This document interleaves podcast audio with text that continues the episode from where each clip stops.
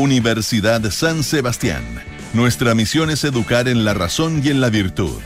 Duna. Sonidos de tu mundo.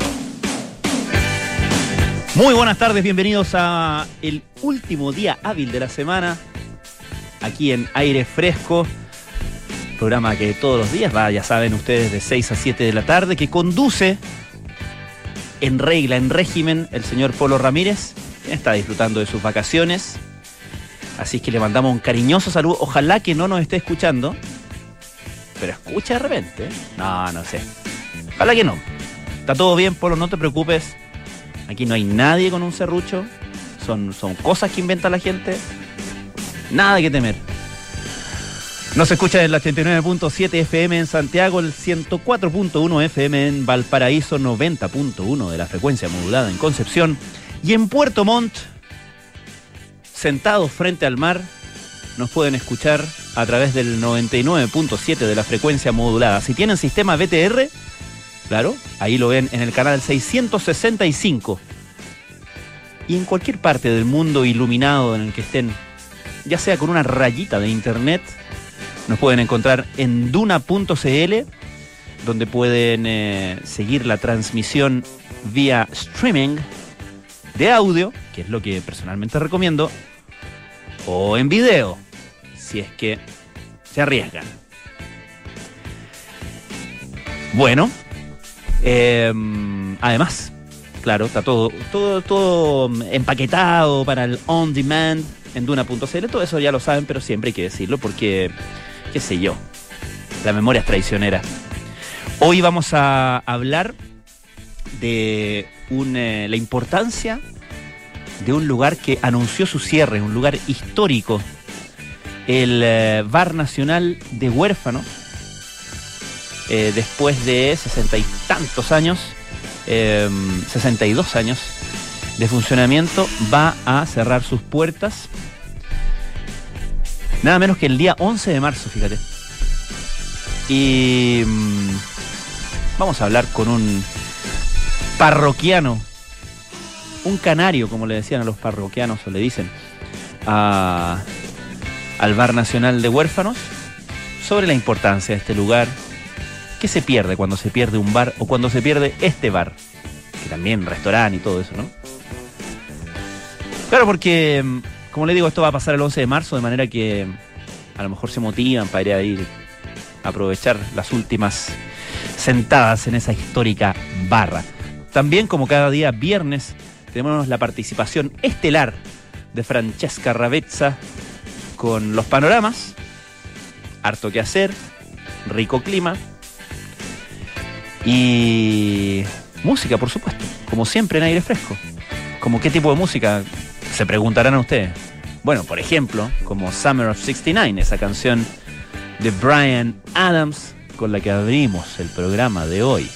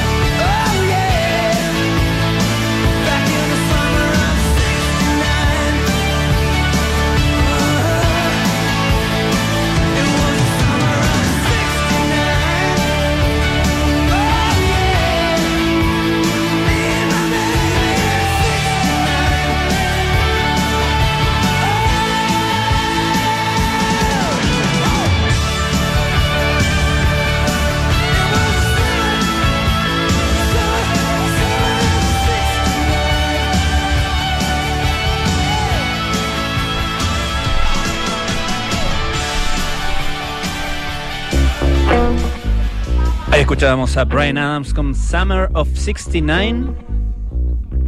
Esta historia fascinante.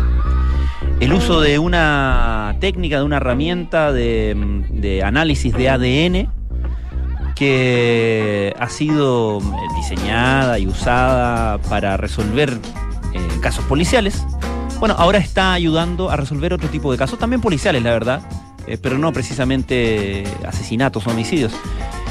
Estamos hablando del el problema muy difícil de controlar, que es el problema de la caza furtiva de elefantes y el posterior contrabando de marfil.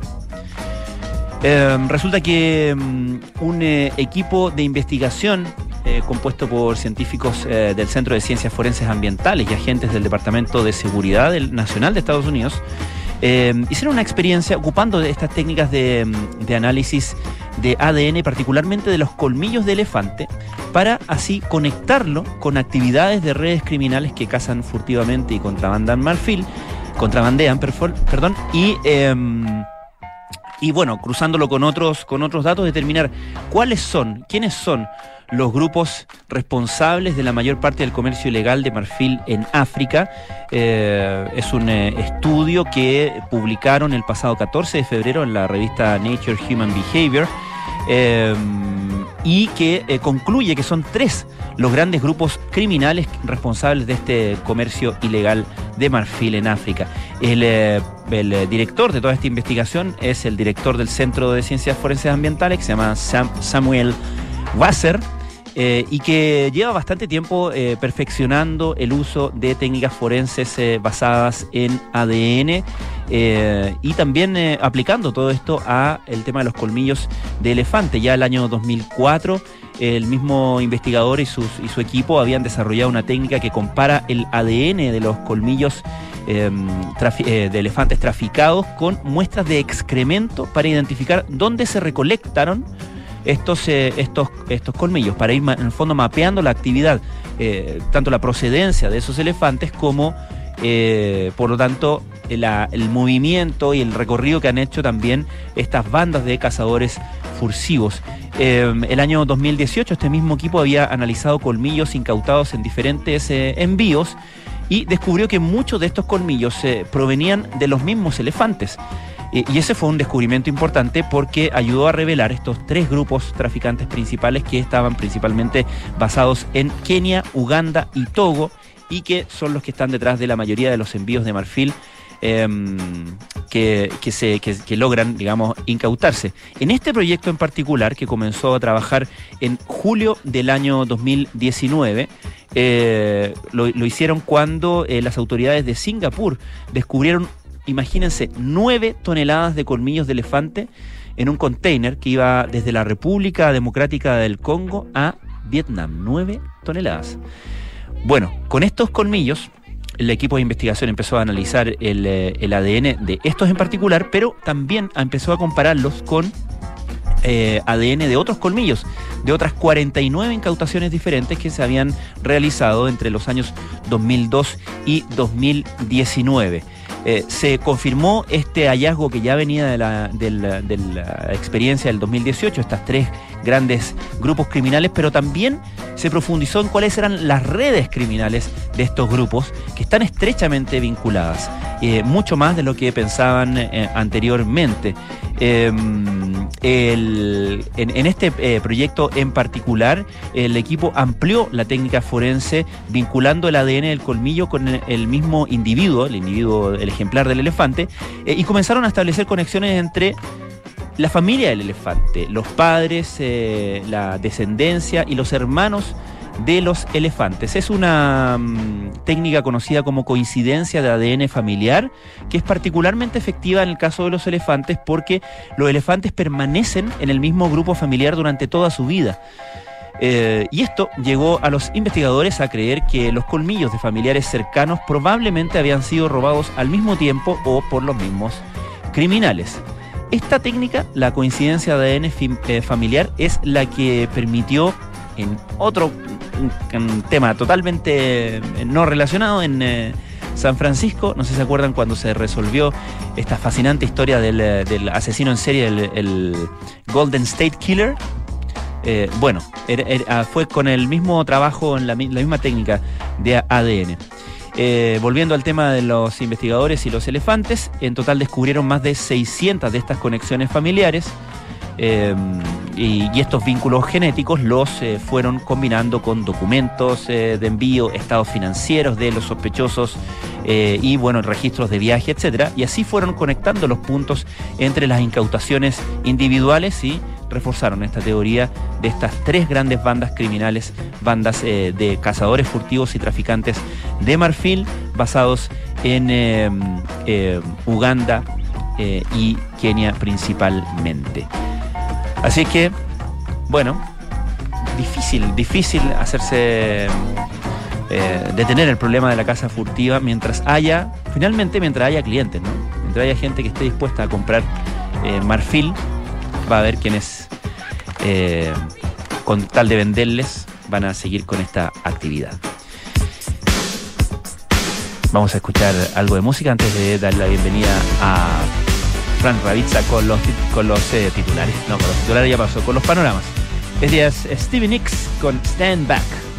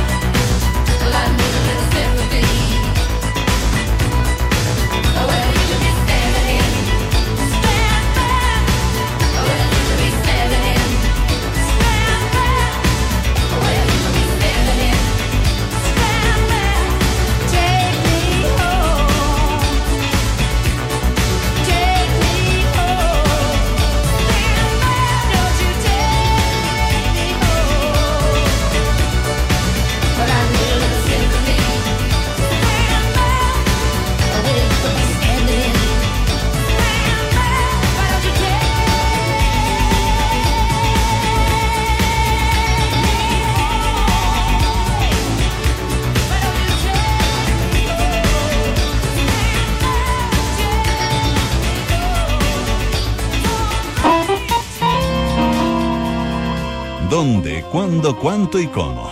Es hora de panoramas en aire fresco con Francesca Ravizza. Presentada Francesca Ravizza ahora en su faceta de recomendadora guía del ocio para quienes eh, en, en la capital o tenemos tenemos repartido capital Sí. bien porque la gente ya está volviendo pero todavía no se aferra a ese espíritu de verano a esos días largos tar- eh, las tardecitas la qué sé yo una caminata en el cerro por ejemplo Claro, o como después de la pega algo, algo en la noche, claro algo tranqui. o no Al- tan o tranqui. algo tranqui o algo que uno piensa que es tranqui pero después parte no- no es tranqui. tan tranqui Epa.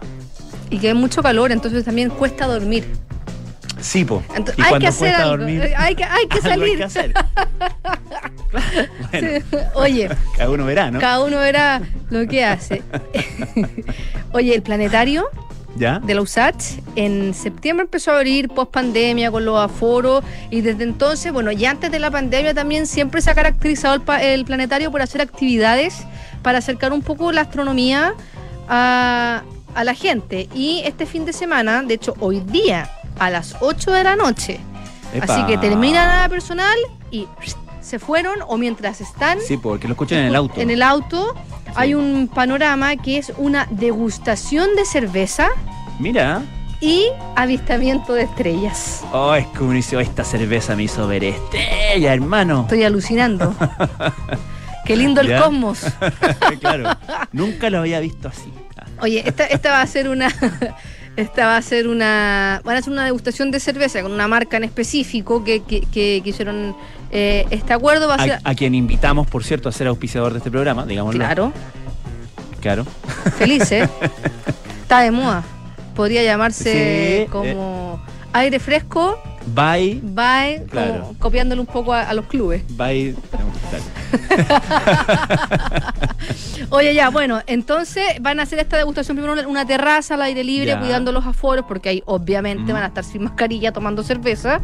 Y después van a ingresar a la sala Einstein y van a dar una charla sobre cielo nocturno. Y después de eso van a, dar una exhibición de una película que se llama Fantasmas del Universo, que es un documental que muestra la búsqueda de materia oscura. Ah, mira, eh, o sea, es un, es un pack. La cerveza es la pack. excusa. La fondo. cerveza es la excusa. Y la gracia de esto es que va a ser la película eh, emitida ¿Mm? en 360 grados. Claro, para eso lo hacen en el planeta. Para eso lo hacen en el planetario, entonces ahí sí que, que hay loco. Sí. O sea, Oye, buena idea. Oye, y la gente mm, eh, podrá entrar con su vasito, me imagino, ¿no? ¿No yo sabemos? creo que sí, yo creo que sí. Yo creo que no, en verdad, porque después es cerrado, porque después es espacio Claro. cerrado, así que al seco y, al, Epa. y a la sala. Epa. Y sin bombilla, porque ahora plástico de un solo uso. Y ya, yo, Bueno, hay de yo soy más pragmático, entonces ya estoy pensando en, en- que en el baño, pues, obvio. Tanta cerveza te la tomáis así de una, después estáis en la mitad de la película y ahí la materia oscura, todo no el hay asunto, intermedio. No, claro. No hay intermedio. Bueno, Oye, sí. y después. Yo me sentaría cerca la- del pasillo, por ejemplo. Rápido. Claro. Ahora, ¿tú viste Friends? ¿Eres de fanático de Friends? No fanático, pero he visto, eh, sí, vi muchos capítulos. Claro, pero porque ¿cuál- ¿de hay qué estamos hablando? Al capítulo de Ross y Rachel, donde van al, al museo y después terminan en el planetario. Ah, y, tienen una Eso no puede pasar. erótica. Eso no Ah, puede pasar porque hay mucha gente. Entonces la Ay, gente no mira. vaya con esa. Bueno, hay gente para todo. No les des ideas. Oye, y termina esto con un show de constelaciones. Epa. Así que no, de verdad, tremendo panorama, cuesta 8 lucas por persona.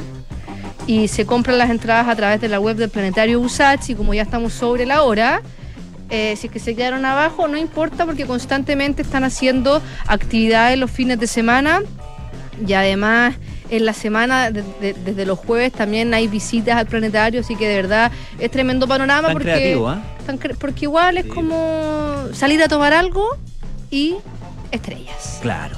Fantástico. Un mix de todo. Y Sin para los preocuparse de la contaminación lumínica y todo eso. Claro, y de noche.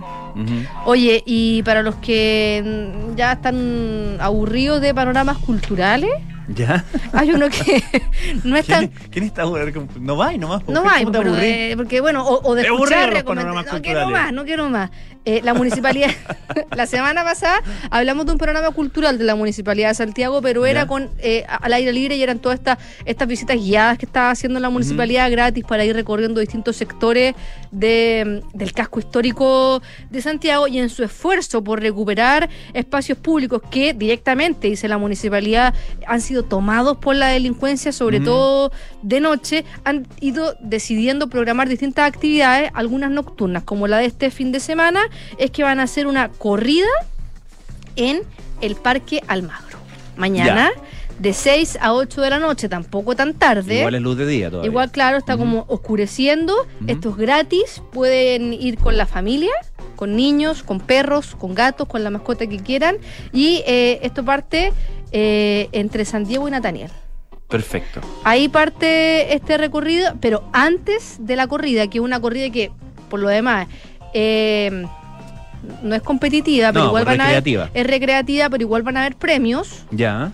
Antes de la corrida está la infaltable y a veces mal ponderada, a veces bien ponderada, baile entretenido. Ah. Para claro. entrar en calor, Siempre he tenido problemas con eso de baile entretenido. la coordinación. No, no, no, nunca lo he intentado siquiera. Sino que, ¿por qué le, por qué le ponen baile entretenido? Porque es entretenido igual. Pero el otro que es baile fome. No, ¿A porque. diferencia de baile entretenido? ¿A diferencia de qué? No, porque hay como. ¿A qué vas? ¿A baile entretenido? No, a baile fome. No. Siempre el baile es entretenido, sino Es para estás entretenido. bailando. Es verdad. Es Como verdad. redundante. A lo ¿no? que yo creo que es como con un show, porque hay un profesor Sí, pues, haciendo claro. toda la Es que debería, parafernalia. debería llamarse baile deportivo, por ejemplo. Eso es zumba. Ah, ¿viste? Es que esto es menos que zumba. Eh, eh, ya, es zumba, no tan zumba. No tan zumba, esto es un poco más. Se puede improvisar el pasito en el baile entretenido. Yo fíjate que un tiempo en mi vida vivía cerca de un, de un, de un parquecito donde tenían a bien las autoridades municipales organizar su, su baile entretenido o zumba, no sé, no sé qué era, eh, los sábados de la mañana. Y nunca te animaste. Era de pésimo gusto, digamos. Además era joven. Entonces, el sábado en la mañana quería dormir. Claro. Sí, no lo recuerdo con cariño esa época. Pero bueno. Los sábados en la mañana. condolencia a los vecinos del parque. No, no. A lo mejor van a estar ahí bailando. Quizá. Aparte que es, es antes. Si la corrida parte a las 6. Claro. Esto Baile cinco- entretenido va a ser a las a las cinco. 5, volviendo a la oficina, no molesta tanto. No, poco. es- Y a la- si es sábado. A verdad, pero igual hay gente que trabaja los fines de semana. Esos son los panoramas para este Ya. fin de semana, Pancho. Fantástico. Bien eh, eh, creativos. Créate. Francesca Ravizza, muchísimas gracias. Que estés bien. Nosotros vamos a nuestra pausa aquí en Aire Fresco, no sin antes recordarte que los posgrados de la Universidad San Sebastián cuentan con más de 100 programas en diversas áreas del conocimiento. Más de 13.000 egresados han preferido sus magíster, diplomados, postítulos y especialidades. Conoce más en posgrados.uss.cl. Nosotros vamos al corte comercial y ya seguimos con más aire fresco de día viernes.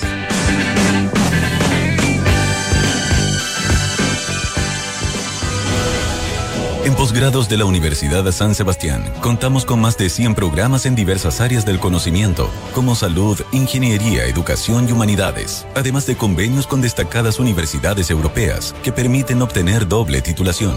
Más de 13.000 egresados han preferido nuestras especialidades, magíster, diplomados y postítulos. Conoce todos nuestros programas en postgrados.uss.cl.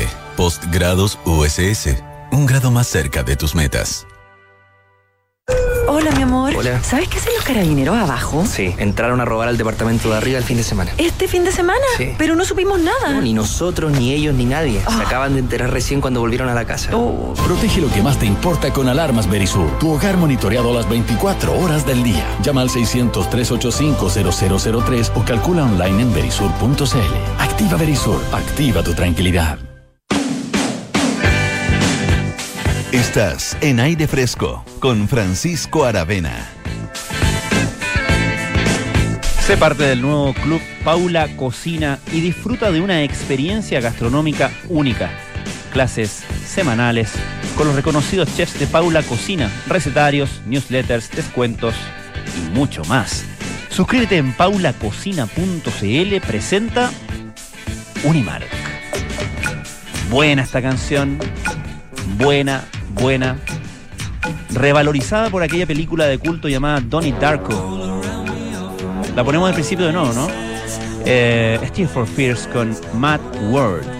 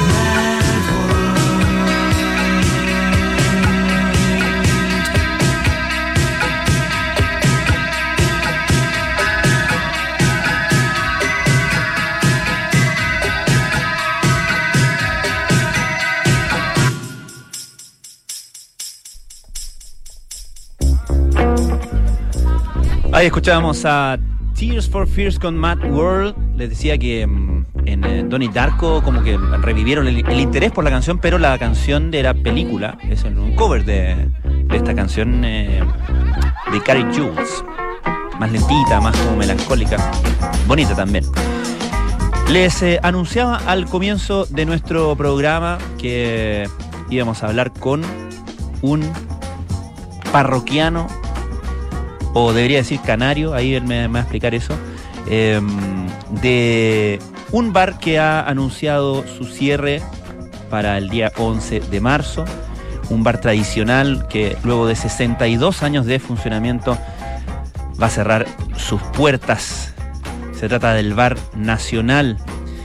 Y para conversar sobre qué significa cuando, no solamente cuando se cierra un bar, sino que este bar, vamos a tomar contacto con un hombre, diría yo,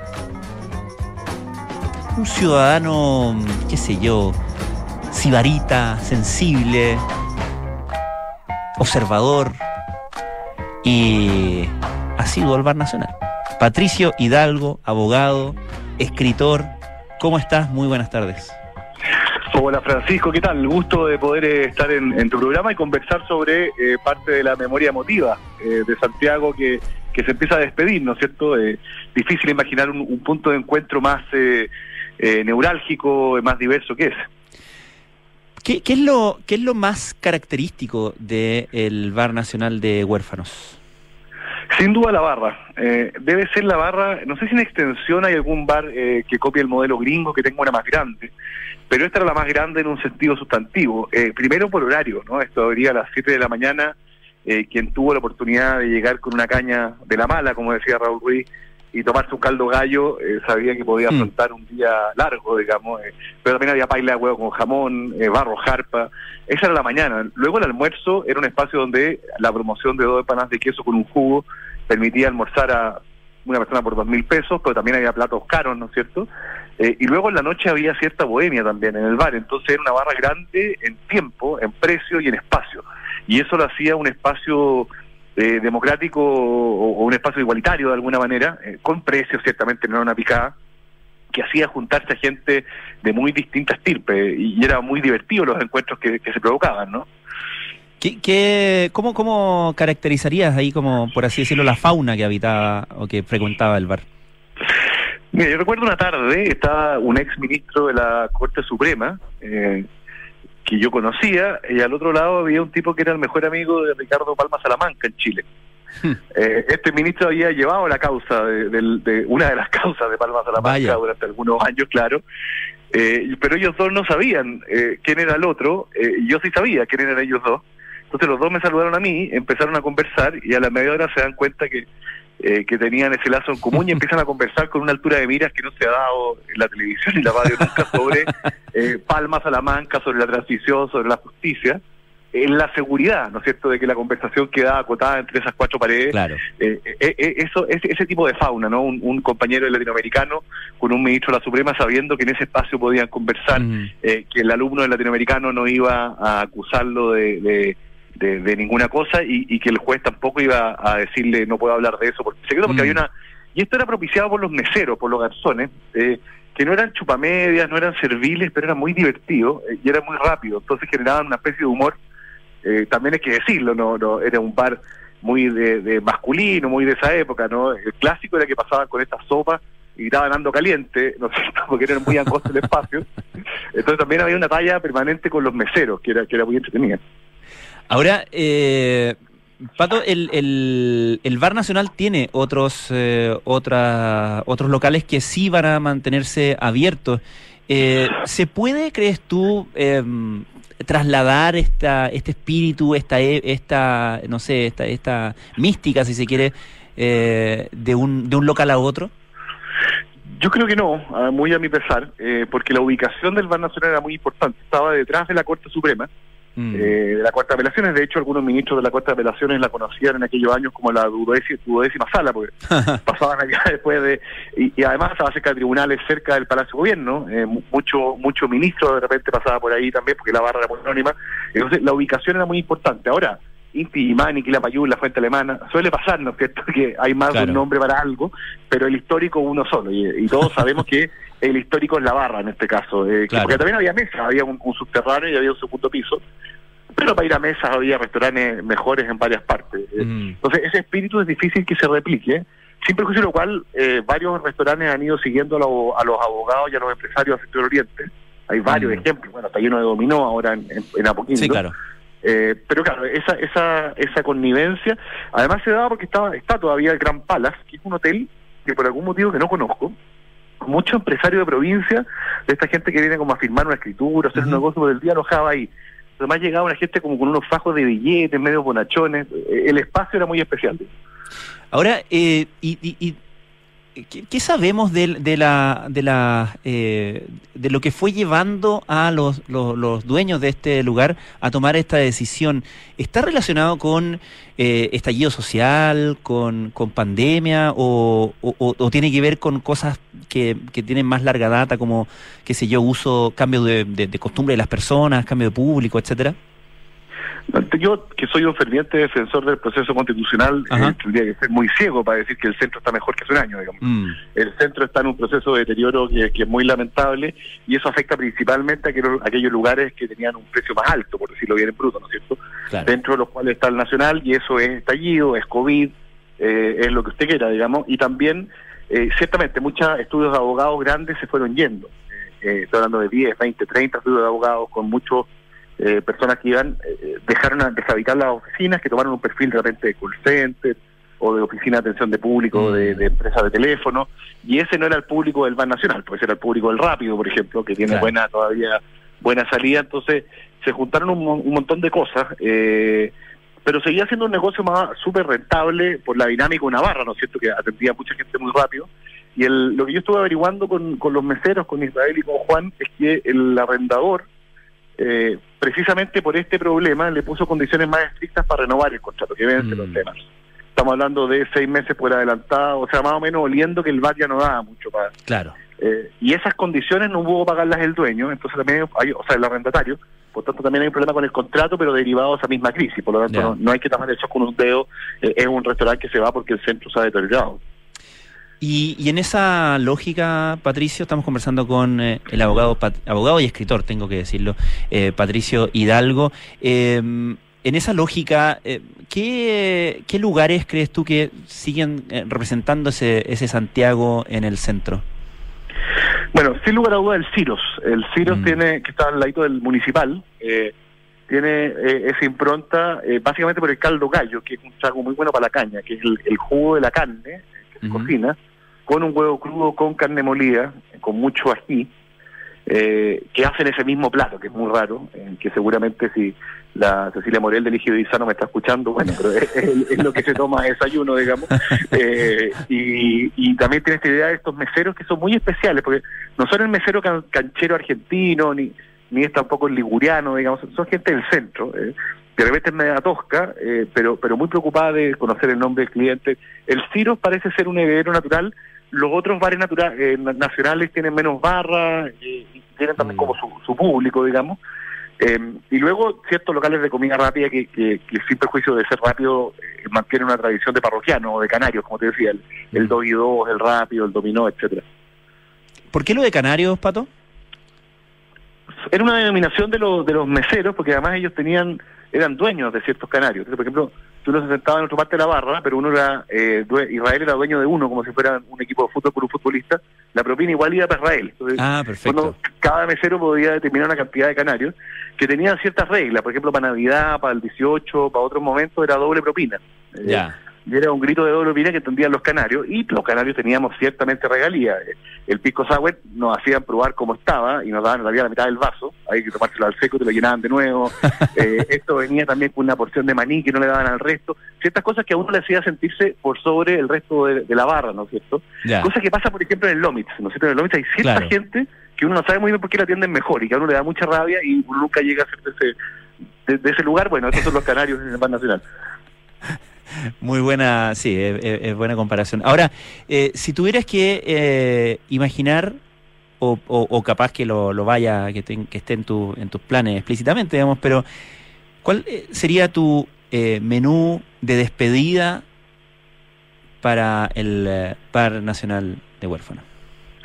Una, una, una interesante pregunta porque tarde o temprano uno se va a llenar, ¿no es cierto? Habría que comer varias cosas que no llenaran y ahí el crudo era muy importante porque era un crudo del Bar Nacional, que era un crudo medio batido y lo batía el mismo mesero al lado de uno eh, y, y que era la negación de todo lo que uno entiende por un crudo, ¿no? Que llega la carne impoluta, que las cosas están al lado, que uno la mezcla en la mesa y sin embargo era sublime, ¿no? Eh, el pisco sour erótico, eh, que uno le, le decía erótico porque eh, le echaban un chorro de whisky bat 69 al, al- a la mezcla eh, y era contraseña caraña, canaria, uno pedía un whisky sour erótico, también eh, eh, era un infantable y yo diría que la hamburguesa suiza a propósito de, la elección de Boric en la terraza, eso existía hace muchos años en, en el Pan Nacional, en la hamburguesa como media rumana, con mucha con mucho ají y mucha, mucho condimento, Ajá. el queso caliente y la mayonesa casera. Entonces era una doble amarilla que por algún motivo se llamaba hamburguesa suiza. eh, y tenían esas cosas de bar chileno, por ejemplo, un muy buen flan casero. Eh, de postre y luego tenían esa cosa maravilla el bar del el bar el, el bajativo de la casa eh, la mentita el, el amareto todas esas barbaridades que terminaba tomando uno ah y tenían este vino blanco que uno ponía a la copa como una especie de dispensador en que el vino estaba dando vueltas adentro te acuerdas que era muy ochentero? Ajá, ajá. Eh, ese vino blanco estaba muy helado y era muy rico, eh, pero olvídate que era, provenía de una botella, era un litreado, pero dando vuelta en esta máquina de jugo como de naranja antiguo y quedaba Claro. exquisito. Bueno, oye, yo creo que dejaste a todos nuestros auditores motivadísimos con, eh, con la otra semana ya, eh, ir a, a comenzar la despedida o a comprobar por su propia experiencia lo, eh, parte de lo que estás contando, porque ya la, ya la historia de parroquiano ya no la hicieron, si es que no, si es que no, la tienen, digamos. Exactamente. No, una última te cuento, una vez estaba y estaba eh, filmando la película del No, estaban en la barra Lucho Ñeco con Gael García Bernal. ¿Ya? Eh, y Lucho Ñeco estaba con pelo, porque su personaje era con pelo. Y nadie podía creer que Lucho Ñeco tuviera pelo. Entonces todos le pedían a Gael García Bernal que se sacara, saca- le sacara una foto a ellos con Lucho Ñeco con pelo. Era particularmente ridícula la situación. También había una cierta democracia de no pescar mucho los famosos. Yo creo que primera vez que a Gael García Bernal le piden sacar una foto sudamericana. Buenísimo. Patricio Hidalgo, tenemos que recomendar el obituario del Bar Nacional que publicó hoy la tercera eh, punto com, escrita por nuestro entrevistado de hoy, Patricio Hidalgo, abogado, escritor y gran, gran sibarita y conversador, me atrevo a decir. Patricio, muchísimas gracias. Gran abrazo, que te vaya bien. Un abrazo. ¿Escuchamos algo de música? Sí, pues. Esto es Franz Ferdinand con Walk Away.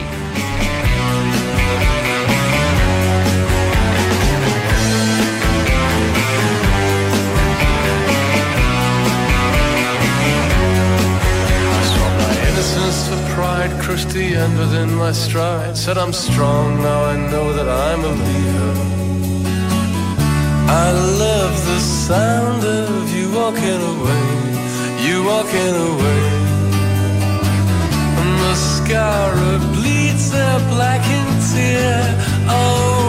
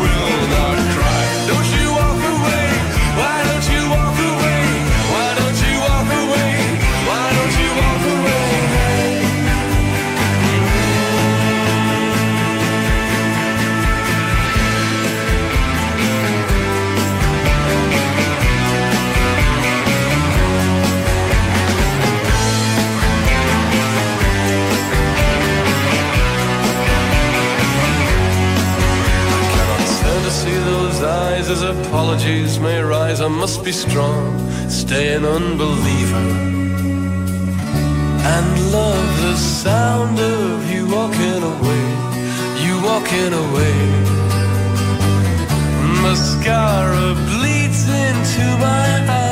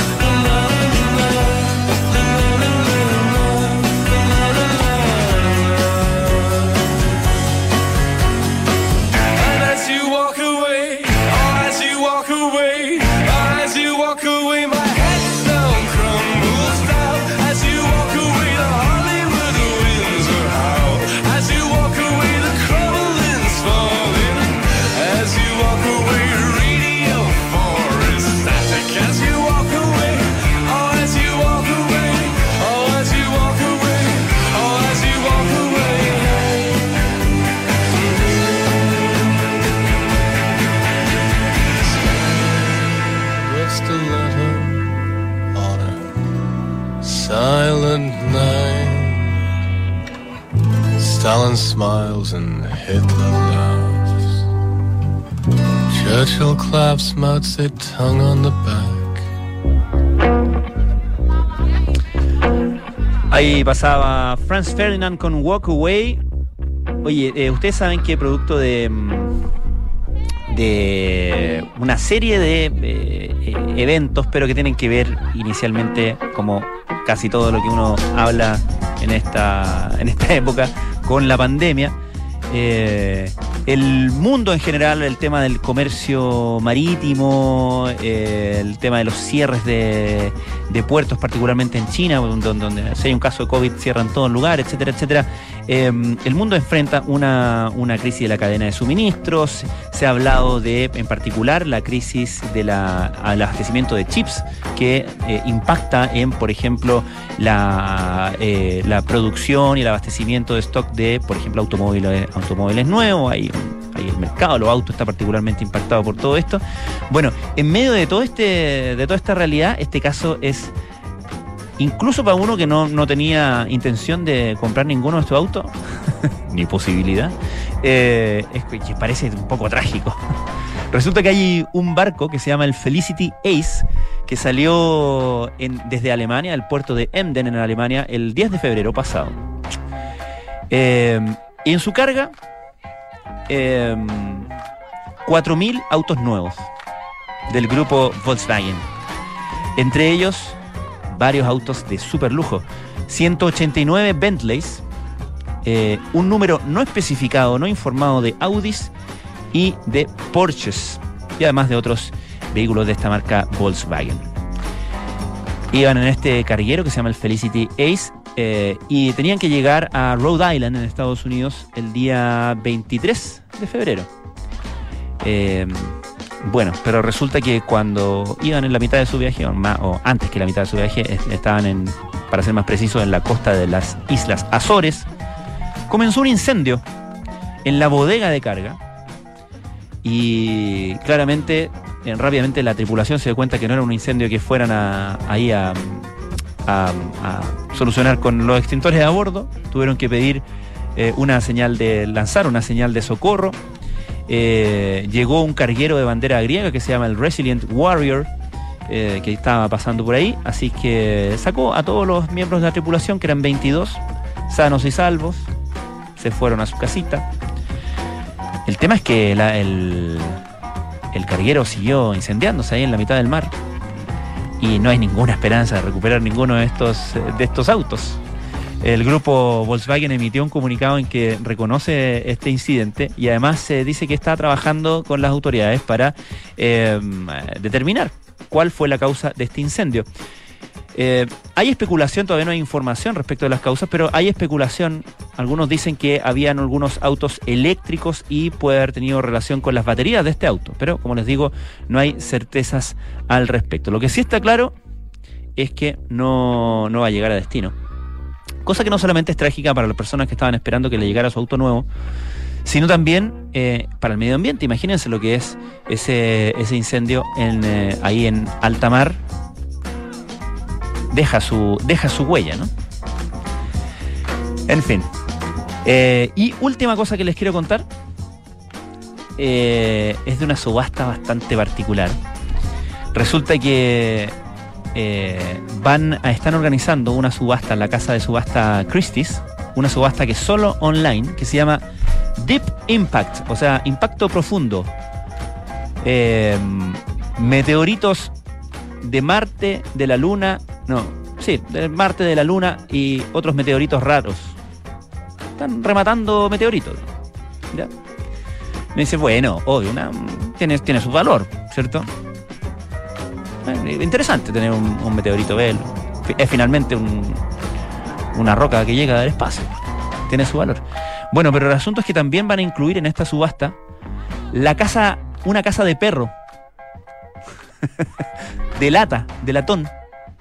eh, que fue golpeada por un meteorito en abril del año 2019. Y resulta que no es poco lo que esperan conseguir con la casa. Dicen que calculan que se, van a, va a vender entre 200 mil y 300 mil dólares. Están locos. O sea, está loco la gente que lo va a comprar porque probablemente estos tipos, la casa de subasta sabe un poco a dónde está apuntando, pero eh, entre 200 mil y 300 mil pesos por la casa de un perro, una casa de lata de un perro golpeada por este, por este- por un meteorito. Eh, ustedes se preguntarán qué le pasó al perrito. Quédense tranquilos, que el perrito, que era un pastor alemán, no le pasó nada. Eh, quedó obviamente traumado. eh, no puede, no, puede, no quiere saber nada de, de meteoritos ni del espacio, pero, pero está bien. Dudo que le llegue algo, esos 200 a 300 mil dólares de su casa, pero bueno, ojalá que tenga una más cómoda. Ojalá que le estén haciendo dormir adentro de la casa, así para qué tanto. ¿O no? Ya, nosotros dejamos hasta acá el programa de hoy, el último programa de la semana. Oye, la gente yo creo que está haciendo sus planes, ah, cerrando el computador en este minuto. Eh, altas expectativas a lo que puede pasar un viernes cuando quedan todavía tantas horas de luz, unas cuantas. Comienza un fin de semana, veranito, febrero. Fantástico, hay que aprovechar, ¿ah? Carpe diem, Carpe diem, eso les quiero decir. Eh, los dejo invitados en todo el medio de su Carpe Diem a seguir eh, en sintonía de Radio Duna. No es incompatible, al contrario. Pueden escuchar cartas notables con Bárbara Espejo hoy de Napoleón a Josefina. Y a las 19 horas nada personal con Josefina Ríos y Nicolás Vial. Nosotros nos encontramos, sí, sí, sí, nos encontramos el próximo lunes, como siempre, a las 6 de la tarde acá en Radio Duna. Que tengan un muy buen fin de semana.